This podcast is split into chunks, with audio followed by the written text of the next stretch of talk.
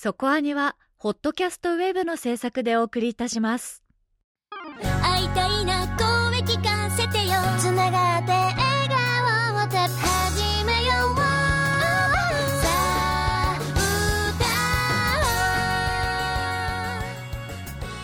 ディープじゃなくそこそこアニメを語るラジオそこアニそこアニ今回の特集は北極百貨店のコンシェルジュさんなんですけれども。はい。映画館で見ていたら来週の特集作品の予告が流れてまし来週ですか？たはい。来来週ですか？来週なんですよ。うん。ネトフリの CM が劇場で流れてました。えすごい。こっちでは見なかったですね、うん、劇場によって違うとは思いますけれども、うん、あはそっかそっか。いそうなんですよ、えー来週11月12日の予定はプルート。はいの予定です、はい。まあ、話題作でもありますしこれは今やっとかないといけないかなという気持ちもありましたので、えー全8話。結構1話1話が長いので重い作品ではありますが1週間あるので見終えたいと思っております。はい、はい。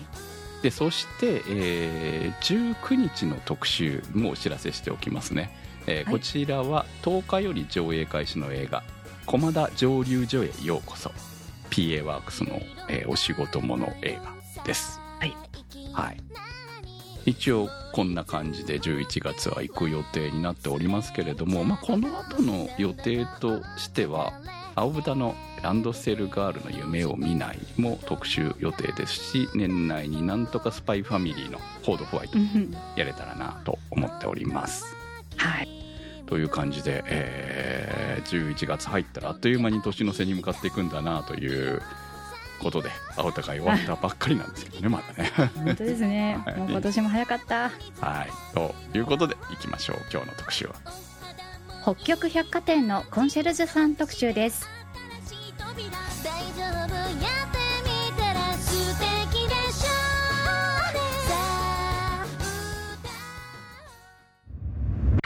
そこアニ北極百貨店のコンシェルジュさん。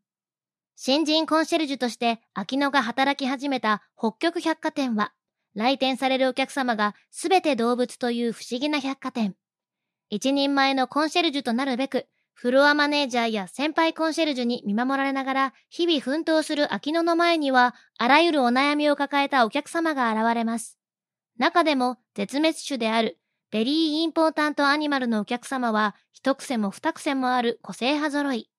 様々な理由で北極百貨店を訪れるお客様の思いに寄り添うために秋野は今日も元気に店内を駆け回ります。原作は西村土香による漫画。2017年からビッグコミック増刊号にて掲載。全2巻。映画版は監督板津義美。脚本大島さ美アニメーション制作プロダクション IG により2023年10月20日公開。ということで始まりました。今日の特集は北極百貨店のコンシェルジュさんです。はい。今回ね投稿たくさんいただいたんですよ。しかも皆さん長かったので、まあ、うん。結構カットはさせていた、まあね、言いたいところは大体被ってくるところもあったので、えーカットはさせていただきましたけれども、全員お読みしたいと思います。はいありがとうございます、。はいまずはコメントから。大宮ランナーズハイさんからのコメントです。映画館での予告に魅力を感じて公開初日に鑑賞しました。本作の中で最も印象的だったのは何と言っても北極百貨店のテーマです。わかりやすく中毒性のあるメロディーと歌詞は仕事中やランニングの時の私の頭の中で無限ループを繰り返しています。新人コンシェルジュである主人公秋野を時に厳しく、時に温かく見守る個性的な上司や先輩たちがいいですね。70分という尺の中で過不足なく綺麗にまとまっており、お仕事物として十分に楽しめました。いろいろと世知辛い世の中ですが、このように安心して気楽に鑑賞でき、心が温まる良作が今後も作り続けられればいいなと感じた作品でした。はい、ありがとうございます。北極百貨店のテーマ。この歌は耳に残りますよね。でつい口ずさんでしまう。うんうんうんわかります映画館の予告ってやはり大事、当然大事だとは思うんですけれども、私も、その、以前からね、あの、何かある時に言ってたと思うんですけれども、北極百貨店は見に行くと。うんうん。まあ、そのぐらい魅力的な予告でしたね。そうですね。あの、キャラクターも可愛らしかったし、やはり何と言ってもテーマ曲が耳に残るっていうので気になるなっていう。はいはい。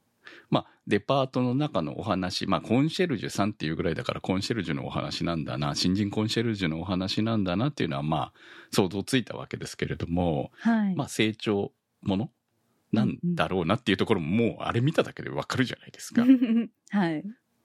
で、まあ、あの、いっぱいたくさんいる動物たちが、本当に動物なのか、実は人なのか、うん。とか、そういうところまで話が行くのか行かないのか、本当に動物なのかとか、そういうのはあのタイミングではわからないわけですから、原作を知らなければね。うん。そう、そこも面白いなと思いながら、ああ、でもちょっとこれは可愛いよね、と心癒せるタイプの作品だろうなというのはもう予告から想像できるという感じで、見に行きましたよ、私も。うん。国民みんなが見るべきなんじゃないの？いや、本当にそうですよね。あの、接客業についてもすごくわかりやすく丁寧に作られてるなっていうのもありますし、なんか自分がお客さん側だったらなっていうところとかもすごく考えさせられました。あの、百貨店ってうん。魅力的ですか？まずそこを聞きたいんですうよ。ん。私は百貨店が多分魅力的だった時代を知っているけれども、ああ、まあ、はいはい。そこがある種、うこう、憧れではなくなっていったのを見てきたと思ってるんですね。うん。ああ。で、やっぱり世代によって百貨店がこうすごく輝いて見える、見見えた人たちと、うん。その全く興味がない世代がいると思うんですよ。うんうんうん。で、どうなのかなと思って。ああ、確かになんか言われてみると、おちっちゃい頃とかは結構、あの、屋上に遊ぶものがあってとか、デパートですよね。そうですね。こじゃれたレストランでパフェ食べたりとかっていうのが結構好きではあったんですけど、そこまで当時は魅力的というか、まあ、連れられていくところみたいな感覚ではありました、まあ、ね。おもちゃ売り場とかありましたよね、子供の頃はね。うん、そうですね。ですけど、この作品の最後まで見ると、すごくその頃の記憶とかが蘇ってきて、うわ楽しかったなっていう満足な気持ちになりました。だからなんかある種のもうノスタルジーなのかなって思ったんですよね、この中に存在する百貨店のイメージって。いうのは。私はよく祖母に連れて行ってもらう場所みたいな感じだったんで、まあそれこそ、まあ、おもちゃ。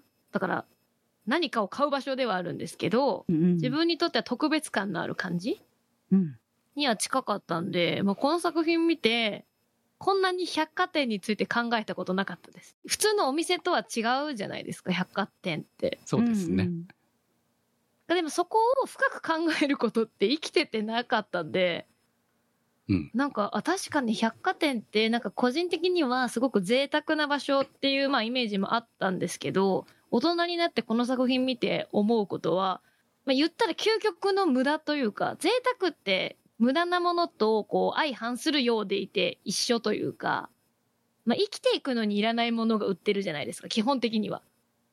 うん、まあ、高級その、まあ、今で言えば、ですよね。100均にあるものと、まあ、言ってしまえばファストファッションにあるものと、でも生きてはいけるわけじゃないですか。まあ、うん。洋服は着れればいいというもので言えば、うん、最うんうん。うん。でも、それが今は、そのファストファッションが十分おしゃれになってきているわけですよね。ね。昔は安かろう悪かろうだったのが、今は全然違うわけでしょ。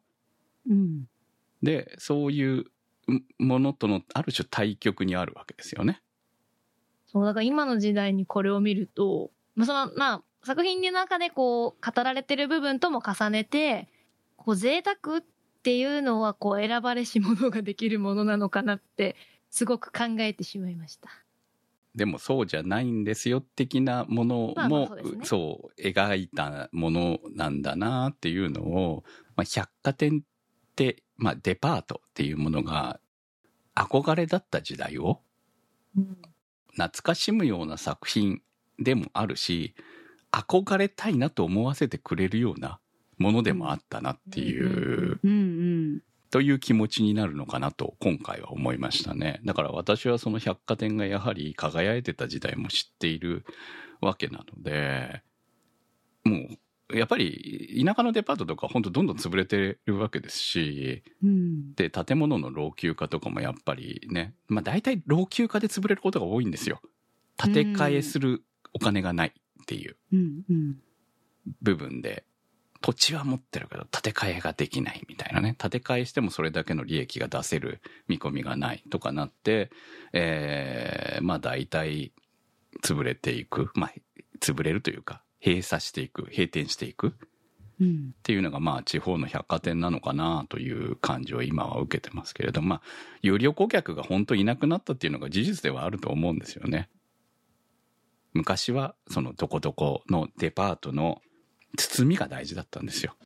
そうですね。同じビールを送るにしてもそこの包みうん。がついているビールを送らな外商からお願いして送ったりとかしてたわけですね。今でも当然あるんですよ。そういう外商のビジネスは普通にいっぱいあるんですけれども、なんか、その袋だけ売ってたりとかもするわけじゃないですか。はいはい。あの、手提げ袋とね、あとはもうその、模造紙のあの、綺麗に、うん。綺麗に包むやつですね。あれね。うん。そう、そういうものが、私も若い頃ちょっとやってたことがあります。百貨店じゃなかった箱の包み方勉強しろって言われて。贈答用の時用にね、やった記憶がありますけど、もうできないですけど。まあ、ある種、こう、百貨店って一個ブランドじゃないですか。そうですね。もう全てをまとめてブランドなんですよね。うんううんんだからその百貨店ってなんか輝いてたなっていうものをこうまざまざと見せられたかなという感じ。でもそれが全然嫌味じゃないのが、まあ、物語のこううまさなのかなと思いました今回はね、うん。ただのノスタルジーに終わらなかったっていうところが見て憧れちゃったなっていうところがね。わかる。いや、懐かしい昔話だねじゃなかったっていう、うん。行きたいよねって思わせてくれるっていうのもこれ、ねえ、日本全国のデパートがこうお金出して無料で見せるべきじゃないかと思うぐらいの内容だったなって思いましたよ、これは。うん。カリーパンさんからのコメントです。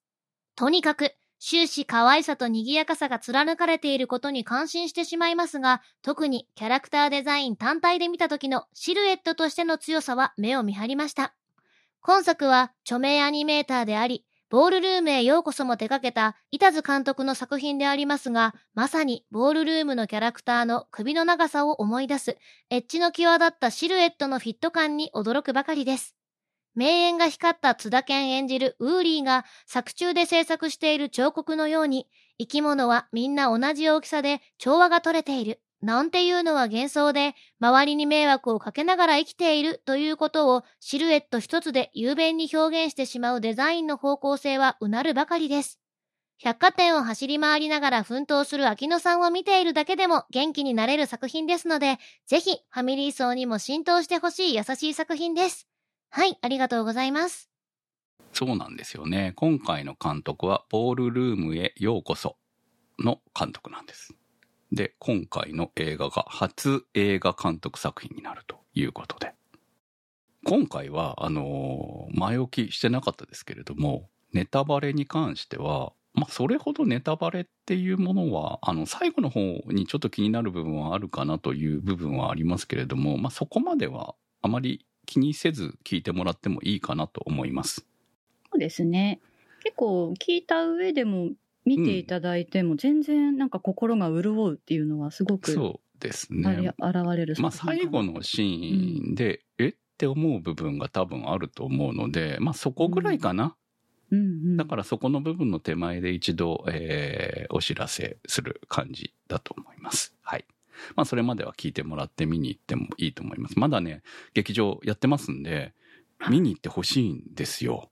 いや、ぜひぜひ。はい。CM はね、見かけたこと多分ある方多いとは思うんですけれども、本当あれのまま？あれの何倍も映画は面白いよ。あの、心洗われる、泣かし系ではないよね。泣かし系ではないと思ったんですけど、うん私は泣きました。あ、泣きましたか。うんできる部分ももちろんあるので、うんまあ人それぞれのそうで感じすね。方かなとは思います。はい。まうんあ、あの、心が温まる良作っていうのは本当そのうんうん通りだなって思うんですね。動物が出てくるのに泣かせに来ないっていうのが私は好きです、すごく。あなんか勝手にこっちが心が 温かくなるっていうあ。はい話ではあるので、そうですね。はい。うん。うん。いい話は多いよね。でもいい話だから泣けるとかいうのとも違うし、うん多分ね、これで泣けるのは自分が接客業やってたりとか、も私もね、10年ぐらいやってたんで、思うことはいっぱいあるわけですよ、この作品見ると。本当に。だから。そう、それをね、考えるとね、いやー偉いなと思うことばっかりだし、本当に。こんな風にはなれなかったなっていうことがいっぱいあるし、っていう部分も含めて、えーいや、本当なんか、あの、初心に帰るような気持ちで、うん えー見てましたけれどもね。あの、まあ、どっち側もありかなと思うね。お客さんもそういう気持ちで接客してもらってるんだという気持ちがあった方が今の時代いいよと思うっていうさ。うん。だから優しい気持ちになれるでしょみたいな、そんなところはね、あるかなと思いました。ちょっと。あとね、絵がとにかく可愛いから。うん。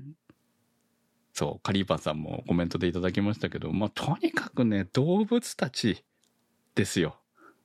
サイズみんなバラバラだからね。ね。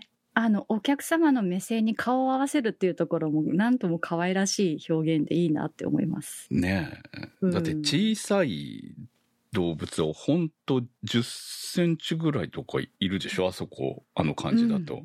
で、ねい大きい動物になるともう何メートル？っていうね、うん感じ。で、まあその中でも百貨店内をある程度歩いている人たちで言えばそんなめちゃくちゃでかい人はいなかったですけれども、うん。エレベーター乗れるぐらいですからね、うんうん。エスカレーターか。エスカレーター乗れるぐらいですからね、まあまだまだね。それだけたくさんいる。メインキャラクターからモブのうん動物たちまで。うん。これがみんな背景で動いてるんですよ。いや、すごかったですよね。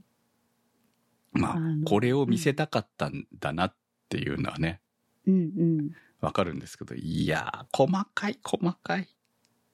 あとね、やっぱカラーがね、綺麗なんですよ。漫画はね、うん原作の方の漫画はやはりモノクロなわけなので、はい。まあ、それがカラーになることによって、うん。結構カラフルなんだけれども、目がチカチカしない優しい感じというのが、そうほっこり感をより際立たせているかなって思います。まあそこは背景の綺麗さにもよるのかなって思いますし、あと、うんこの物語、四季を描いてるんですよね。一年間、うんうんあの、まあ、彼女がはい。使用期間として入ってきてから、え1年が経つまでの物語を描いてるんですけれども、その四季の移り変わりによって、当然店内のいろんな装飾も変わっていくし、うん。だからまあ、どれだけの設定用意したんだっていうところもあると思いますし、うん。店内装飾って常に変わるものじゃないですか。っていうか、うん飽きさせないようにね、するものでもあるので、そこがね、よく描かれてたなって思うんです。私、まあ、キャラデザっていうよりはこう色の塗りなんですけど、こうんううんパステルで、まあ、秋寄りの柔らかい色だなって、全体的な色合いが。うんうん。で、これが、大人が見ても、その可愛すぎない。うん。可愛いんだけど、例えば夢川系ではない可愛さがそこにあって、うんまあ、ちょっと絵本みたいな、うん。温かい色なのがすごく好きでしたね。結構動物も、まあ、サイズ感とかもちろん違うんですけど、結構こだわって、色合いはすごく感じましたね、こだわりを。うん。動物自体の色と着ている服のコントラストも当然重要なわけですよね。だからその辺もよく考えられて、配色されてるんだろうなというのもね。あとは性格というか、その動物の、こう、うん持ってるものって、もうすでにあるじゃないですか。動物のその設定というか。うん。それを活かしたキャラクター作りうん。なのが面白いなと思いました。あの、クジャクとか特にそうです。これ面白いんだけど、あの、四足歩行ではないんだよね、やっぱりね。うん。一応、あの、擬人化じゃないけれども、あの、まあうん、側は動物なんだけど、二本足で歩、基本歩いてるじゃないですか。うん。はいはい。まあでも鳥とかはね、別に二本足だって普通に立てるしね。うん。だからこの、なんか動物によって見せ方みたいなのの違いも面白いのかなと思いますし、でもアザラシは、あアザラシでしたね。お買い物しにくそうでしたね。ちょっとね、二本足じゃないんだ、みたいなね、そんな感じはありました。言ったら人魚みたいな感覚じゃそうですね、確かにね。よく来れたな、みたいなところもあったりそういう漫画的な、アニメ的な描写っていうところも、まあ昔からある部分ではあるんだと思うんですけど、アニメーションらしさにはなると思うんだけれども、そういう嘘の面白さをあの綺麗に描いてるなっていう感じではありましたね。常新さんからのコメントです。胸のあたりがじんとする大変良い作品でした。1回目はお仕事アニメとして秋野の頑張りを見る。2回目は秋野が関わる VIA の小話をハラハラ楽しみ、それが最後に意味を持たせる構成には参ってしまいました。後ろ向きに下がる仕草もまたアニメーションの動きでメリハリをつけてアクセントになっていてよかった。脇を固める声優も花沢香菜、入野美優、中村雄一と豪華で聞き応えがありました。ありがとうございました。えー、2回も見に行ったっていうことでね。多分、2回見たら見たで、また、こう、よりいろんなことに気づける作品なんだろうなと思いました。今回ね、えー私、妻と見に行ったんですよ。うんうん。で、ウーリーさんをはい。すぐ津田健だと分かったので、すごいな、津田健奥様がって思いましおた。ー 逆に言うと津田健しか分からなかったっていうところで、ああ、一般人に津田健分かるようになったんだって思いながら。すごい。実写もね、出てらっしゃる。そうそうそうっていうところ、うんまあやっぱあの渋い声がね、それだけうん聞いて、でもほら、いつもの津田健さんの感じじゃないじゃん。今回のそのウーリーね。さんはね。うん、そうおっとりした役っていうのは、あ、なんかまた変わった感じでいいなって。いや、ううんまいですよね、やっぱりね。ねえうん、このキャラクターはまさにあのひ人だったから、あったんだなっていう感じもあるうし、んそう。いや、やっぱ特殊じゃん。ただの渋い声だけじゃないと思うんですよね、津田さんってね。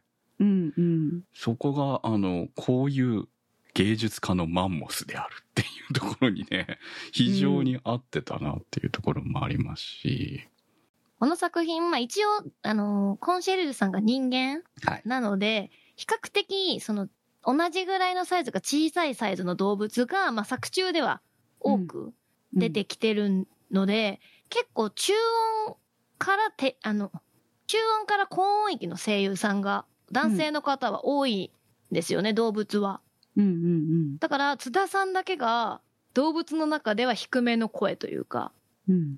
で、こういうのも、なんか、やっぱりサイズによって、小さいほど声が高めで、うん。大きくなればなるほど低めっていうのも分かりやすくて面白くて。ああえうんそういうふうにキャスティングしてあるんですね。なるほどね。そうだと思います。で、うん喋、るスピードも比較的やっぱ大きい方がゆっくりで、小さい方が早め。はいまあ性格はもちろんあるんでうん性格の違いはありますけど、っていう感じも感じたので、そういう意図的にうんうん。動物の変化っていうのも声優さんのキャスティングだったり、喋るスピードだったりで変えてるなっていうのは感じました。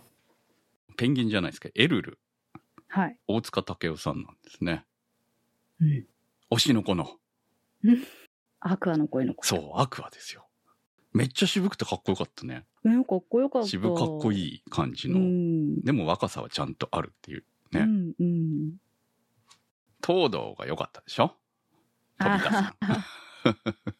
どこから現れるかわからない感じ、ね、あれはギャグだよね。あれ最初どうなってるんだろうと思って、いや、さすがに鍋の中からあれ 現れるのはやばいだろうと思いましたけど。あれは食べられないなってなっちゃうね。ですよね。うんこういう作品ってやはり、あの、配役がいいと、よりキャラに深みが出るなっていうのを本当にうんうん。思いましたね。コンシェルジュの先輩、大先輩二人。はい。なんか、あの、不思議な顔してますよね。いや、私、あの、先輩がすごく嫌な人じゃなくてよかったっていうのがすごいあったんですけど、あの、結構主人公の子がつまずいたりしてると、さっと入ってきてくれて、あの、お客様に、あの、嫌な気分にさせずに、ちょっとこちらのお願いを、要望を伝えるっていうところがもう、ああ、さすが先輩、かっこいいわっていうのがね、結構髪型とかにも現れてて、さっそうとしてるところがかっこよかったんですよね。最初不思議な髪型してんなって思ってましたけど、思った。特にあの、大先輩の森さんね、の方が、はいちょっと不思議な髪型してんなって思いながらもう熟年の域なんだな、その髪型っていうのが現れててとても良かったです、ね。年齢不詳ですよね、本当うね。ん。全体的に人間のキャラクターは、目が大きいという感じのキャラはほぼいない？あ、一人いたどち。らかというと。先輩、先輩のもう片方、あれメガネか。でも。あ、メガネですね。はいはいはい。うん。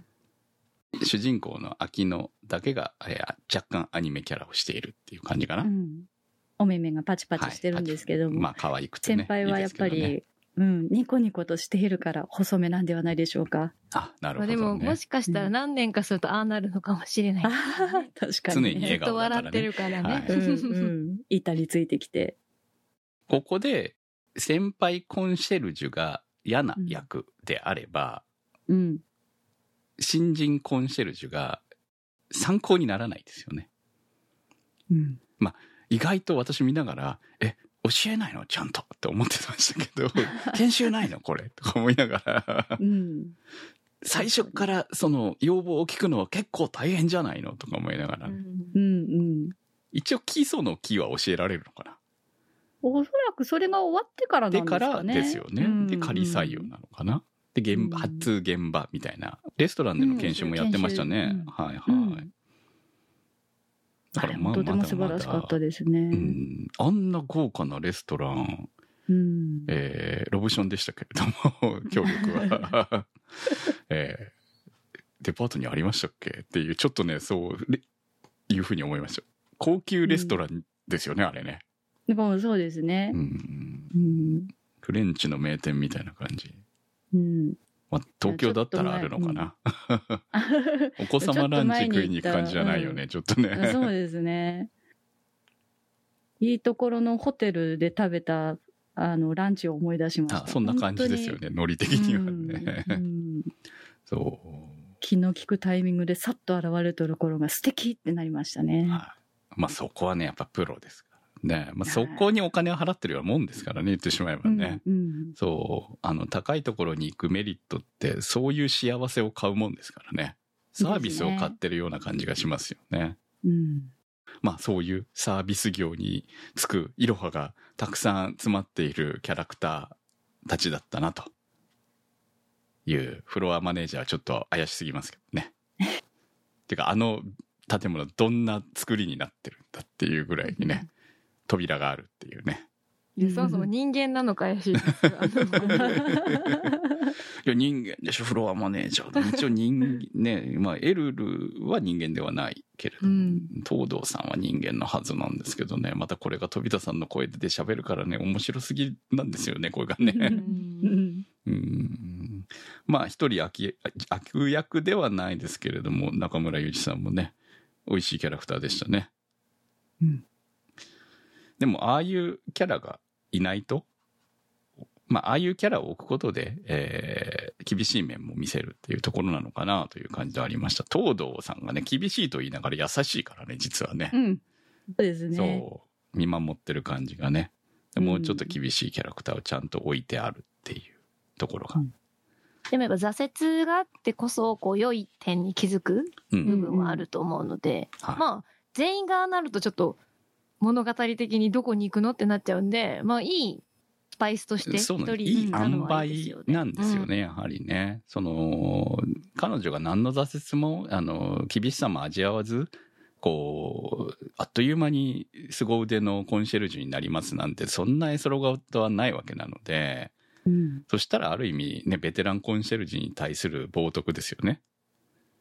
だから彼女がどうやってそこに自分で気づいていく、まああとは周りがこそっと教えてくれることによって気づいて彼女なりのコンシェルジュ像を作っていくっていうのが多分この物語だと思うので、まあそこが、えーラストにつながっていくのかなっていう気もしますし、いろんなものをこう感じさせてくれる作品だなと思います。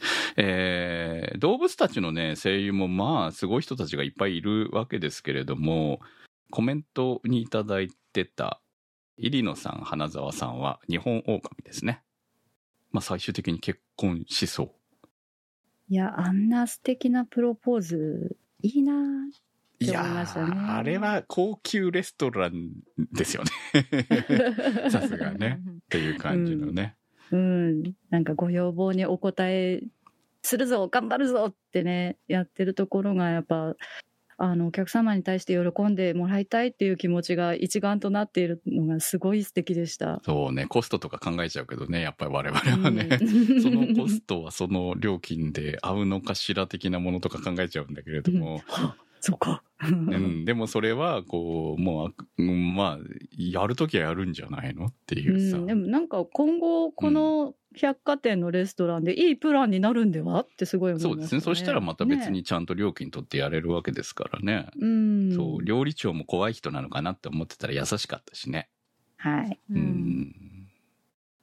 あと、どうしても気になった、あの、クジャクですよ、クジャク。うんクジャクねいいキャラしてた本当にそう。クジャクさんは、宝塚の男役スターだったんですね。あ本当だそうですねはい、そうかって納得がいくような、そんなキャラクターだったなと思いますし。だか本当、あの、まあ、笑いどころではあるんだけれども、非常に面白かったって感じですね。はい。えーということで、そろそろこの世界の謎というところに行くんじゃないかと思いますので、えー気になる方はここで止めていただければと思います。まあ、作品自体は本当お話ししているように、声優好きにも見どころはたくさんあると思いますし、映像的にも大変あの素晴らしい映像ですし、あと、この作品70分なんですね。うんこれが一番いい。とってあのも見やすい、ー最近長いアニメ、えーまあ、最近長い映画が多いので、うん。長い映画がダメってわけじゃないんですけれども、この作品の尺の70分っていうのは、めっちゃこれより、まあこれよりも、うん。いや、エピソードはいくらでも足せると思うんですよ。各その動物、出てくる動物たちの物語を追加することはいくらでもできると思うんですけれども、もう四季の移り変わりの中だけでとして考えたときに、まあこれ以上はいらないというか、あとちょっと見たかったなというふうに見終わった後に思えるうんぐらいのいい塩梅なんですよね。でですし、早くないというか、うん。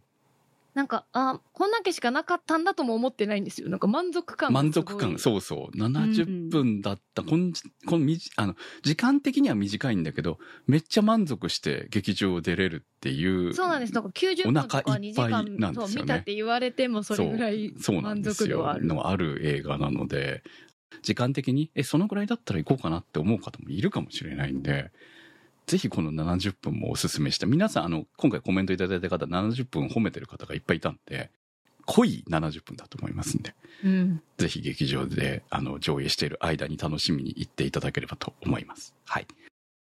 この後はネタバレありでいきます。飯倉さんからのコメントです。中盤で明かされる北極百貨店は人間が絶滅させてしまった動物たちに人間が奉仕するための場として作られたという事実にゾッとさせられました。しかもそれが語られるのが、秋野さんがアザラシの VIA のお客様に激しく詰められた直後なので、人間のしてきたことの食材として働いていることがより強調されていると思います。さらにティザービジュアルは、秋野さんがショーウィンドウに展示されているかのような不穏さがあります。基本的には百貨店内部でのみ物語は進みますが、エンドロールで初めて円形でのショットが映されます。あれはこの世のどこか、遠い未来、この世ならざる場所と様々な解釈ができますが、監督は箱舟に見えるようにしたと発言しており、鳥肌が立ちました。本作は新人コンシェルジュ秋野さんの成長端としてのドタバタほっこりなお仕事ものであると同時に、人間の業と償いに関するホラー的側面もあり、それも含めてとてもウェルメイドな傑作だと思います。ありがとうございました。いやーね、これはね、アニメを見ている、たくさん見ている弊害でしょうね。何、何を、この作品は何を描こうとしているのか っていう部分を見、見ながら思ってましたよ、うんうん、やっぱり。はい。その本当に人動物が動物なのかっていうのも含めてね 実は最後に全部人間に変わる可能性だってあるわけじゃないですか。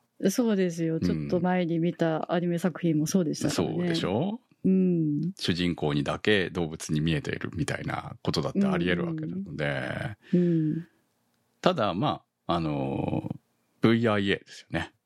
ベリーインポータントアニマルですよ、うん、絶滅危惧種じゃないんだよ。そうなんですよ、ね、絶滅種ですからね。うん、もう滅んじゃった。はい。まあ、その、出てくる、わざわざ説明が入るじゃないですか。何年絶滅みたいな、はい、しかも人間の手によって。うんうん。え？って思うよね。ねこういうお話なのと。うん。いや、さすがにこの動物がすでに絶滅している動物なのかというのは、あの絵柄、絵を見ただけではわからないので、その動物博士ではないからね。うん、そう。なので、えー、希少種かもとは思えても、さすがにマンモスが絶滅してるのは知ってますよ。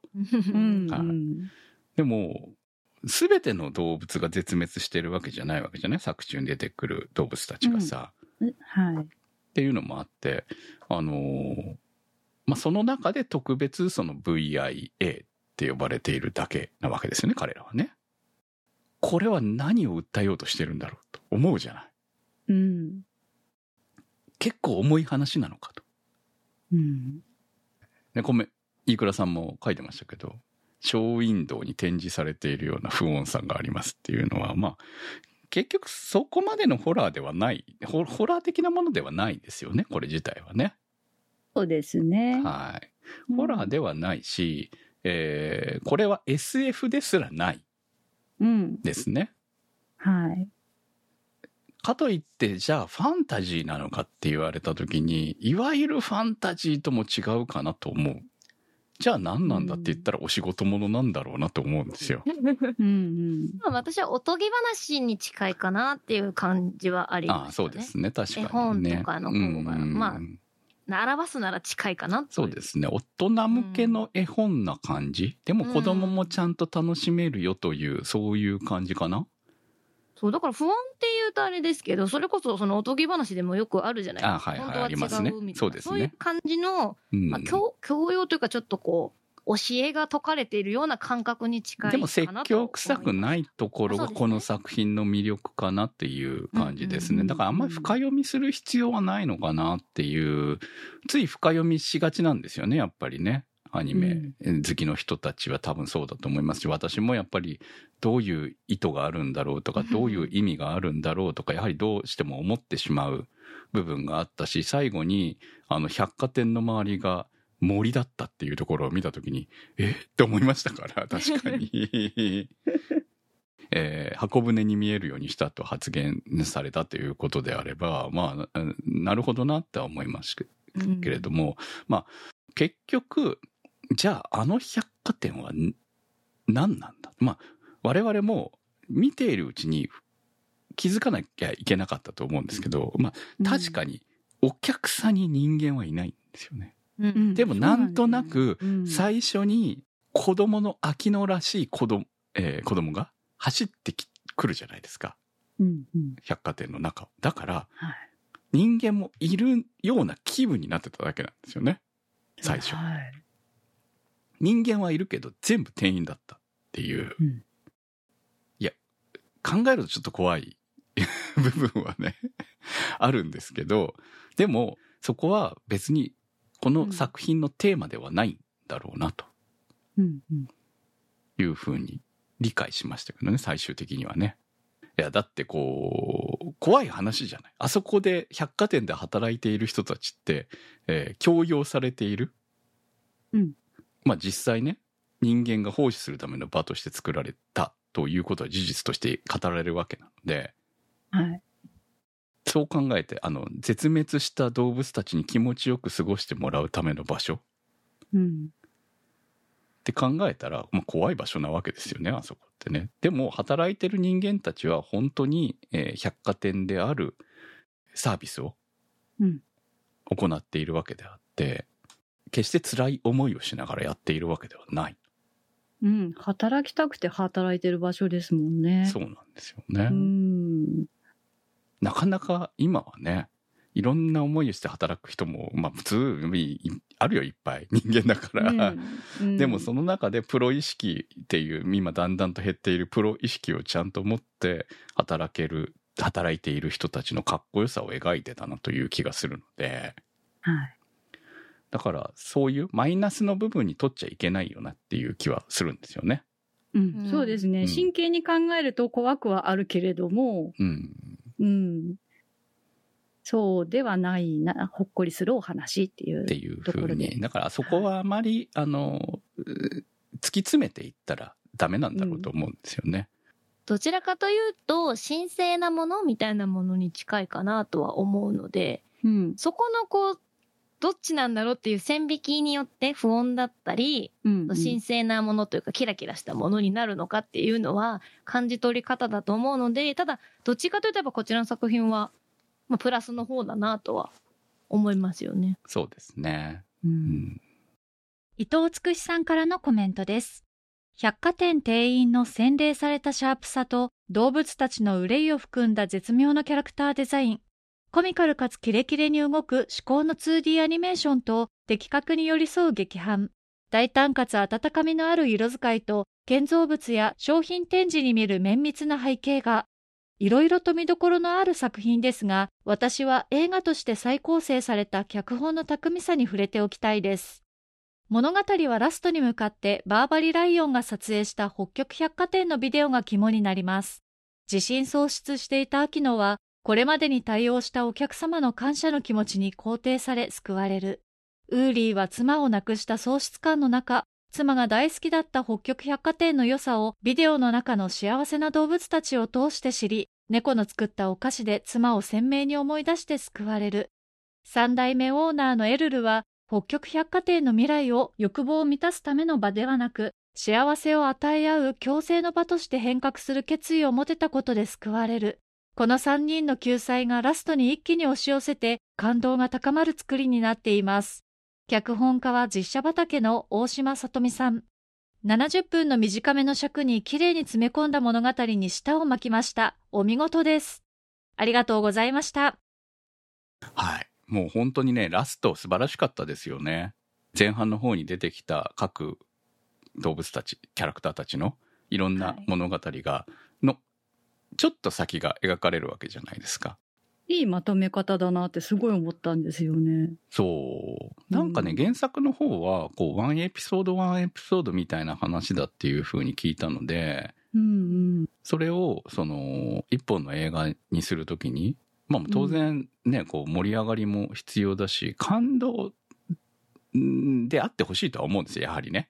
うん。成長で感動で、うん、泣かせる必要はないんだけど、泣く人がいてもおかしくないみたいな内容で、綺麗にまとまるのが、特うんに、しかもそれを70分の尺、本当ね、皆さん褒めてます。70分に詰め込んだっていう素晴らしさがですね、本当、大島さとみさんすげえなと思いましたね。あと私あそこでもう一つ感動したのがあのエルルさんが「僕は飛べないんだって」って言ってたんだけどあの館内を飛んでいくシーンがすごくね良かったんですよ。なんかその前にあの、今の CM ってこれでいいのかなって先代からの CM をちょっと悩んでたシーンがあったんで、あ、これからはエルルさんの時代なんだっていうのも重なってすごい感動しました。でなんかち下で踊ってたのが上から降りてくるというか、こう、ちょっとうん天から来る感じ、うん。うん。もうなんか前向きな感じで良かったですよね。だからまあこういろんな意図があったりするんだろうとは思うんですけれどもそれも含めて、えーあのまあ、未来に向かっていくそのっていう物語で、えーきちんと終わるですよね。いやー映画として見た時のまとまり具合がやっぱり半端なかったなと思うんですよね。うん。そう何度も見たくなるようなその音楽も含めてはい。そう、あと映像の綺麗さも含めて、こう、置いておきたいタイプの。うん花沢さんがねあの、うんパンフレットのインタビューで書いてたんですけど、パッケージを家に置いておきたいっていうのをね、書かれてうたんですけど、ん。あまさにそんなタイプの作品だし、まあ今配信の時代なんで、本当に、まあ、本当はね、劇場で見てほしいの、この綺麗さはね、劇場で見てほしいと思うんですけど、配信が始まったら、あのーみんな見てほしい。まあ、たまあ、例えばタイミングとかで見れなかったとしても、何度も再生してほしい。うんいやそうなんです。だから私うん。終わった後に、まあうん。もう一回もちろん見たいなと思った気持ちと、うんここ、えどこで配信されるんだろうってめっちゃ考えてて。これね、金曜ロードショーでやってほしいね。うん。これはめっちゃ合うタイプの作品だと思うし、うんうん。そう、まあ NHK とかでも放送してほしいよねと思う。うん。この子供も楽しめるし、大人もこうね、さえー今日トークしてたみたいに、なんかちょっと昔を懐かしむような部分も含めて、うんでも前向きにう思える作う品っていいなって。不思議ですよね。うんノスタルジーがあるのに、例えばお子様が見たら、行ってみたいって多分楽しい。い、あの百貨店行きたいと思うと思うんですよ。うんうんでもほら、子供、子供が見て楽しめる場所はんないじゃない。別にあの中で、その、子供が欲しがるおもちゃコーナーはないし、うん出てくるねそういうそう、ないそうのもない。遊びコーナーもない。出てくるのは香水だったりとか、時計だったりとか、そういうこう、高級レストランだったりとか、子供向けのものではないんですよね。うんでも、憧れちゃうっていうものがあそこの世界にああるんで、本当にね、あの、たくさんの人に見て、あの、親子でファミリーで見てほしうんいタイプの作品。人を思う気持ちももちろん大切。まあ、コンシェルジュさんなんで大切なんですけど、やっぱり物を売っている場所だからこそ、プレゼントというものがより身近なものなので、なんか百貨店のお話なんだけど、大切な人に何かあげるっていう大切さに私はすごく気づいたので、物の値段とかじゃなく、こう気持ちなんだなっていうのはすごく、全編見て思いました。いい話ですよね、本当ね。みんななんか誰かのことを思って買いに来ているっていうのがもう前面に出てたので、そういったところもあったかかったですねう。んまあ、なかなかね、こういうタイプがドーンとヒットするかって言われたら難しいと思うんですよ。うんうん今の時代ね。でも、うんあの、確実に残るタイプの作品だと思うんですよね。これは。ううんんと思うので、あの、こういう作品がね、こう、いろんな方法で、えー最終的に利益が出るっていう形、百貨店じゃないけどさ、利益が出るっていう形で、えー今後、こういうタイプの作品がまた作られるっていう流れが、ループができてほしいなってやはり思いますね。はい。ということで、えー今日の特集は、北極百貨店のコンシェルジュさん特集でした。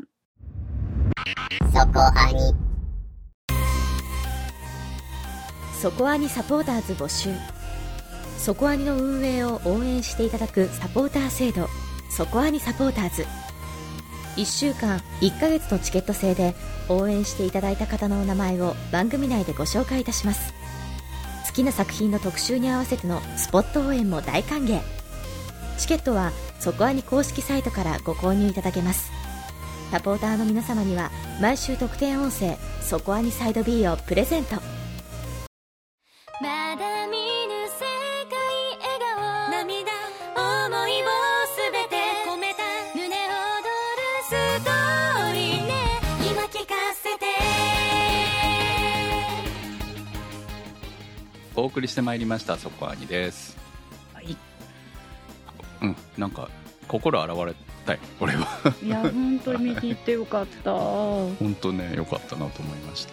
ちょっとね惜しかったのがあのーうん。もう時間が経ってるんで、うん。えー一番小さい箱だったっていうところがねうん。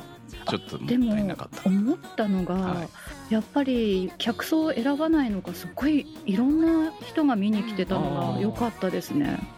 あ確かにねあのーうん。地元にしては多かったですよお客さん、うん。あ多かったっていうか、まあ入ってるって感じだった。またまた一人かみたいなことはなかったので。そう。うん。だから非常にあのいい感じのあの年齢層が揃ってたなっていう感じでした。でもこあ子供もいた。楽しそうでした、あはい、いよかったいです。ねはい。うん。はい、ということで来週の特集はオープニングでも紹介しましたプルートを特集いたします。はい、ネットフリックス配信限定ではありますけれども、えー今取り上げなきゃいけない作品だと思います。皆さんの感想をお待ちしております。投稿の宛先は？そこアニ .com まで。投稿募集からお待ちしております。北極百貨店のコンシェルジュさん特集は立ち切れ線香さん青梅財団さんマキさん B さん常新さん福さん竹さんシリコンの谷のしかじかさんすいすいさんひきさんニコニャンさん貝月さん大宮ランナーズハイさん直輔さんのサポートにてお送りいたしました。サポーターの皆様には毎週アフタートークそこアニサイド B をお届けいたします。今週もサポートありがとうございました。それではまた来週お会いいたしましょう。お相手は私くんと。小宮明と。米林明子でした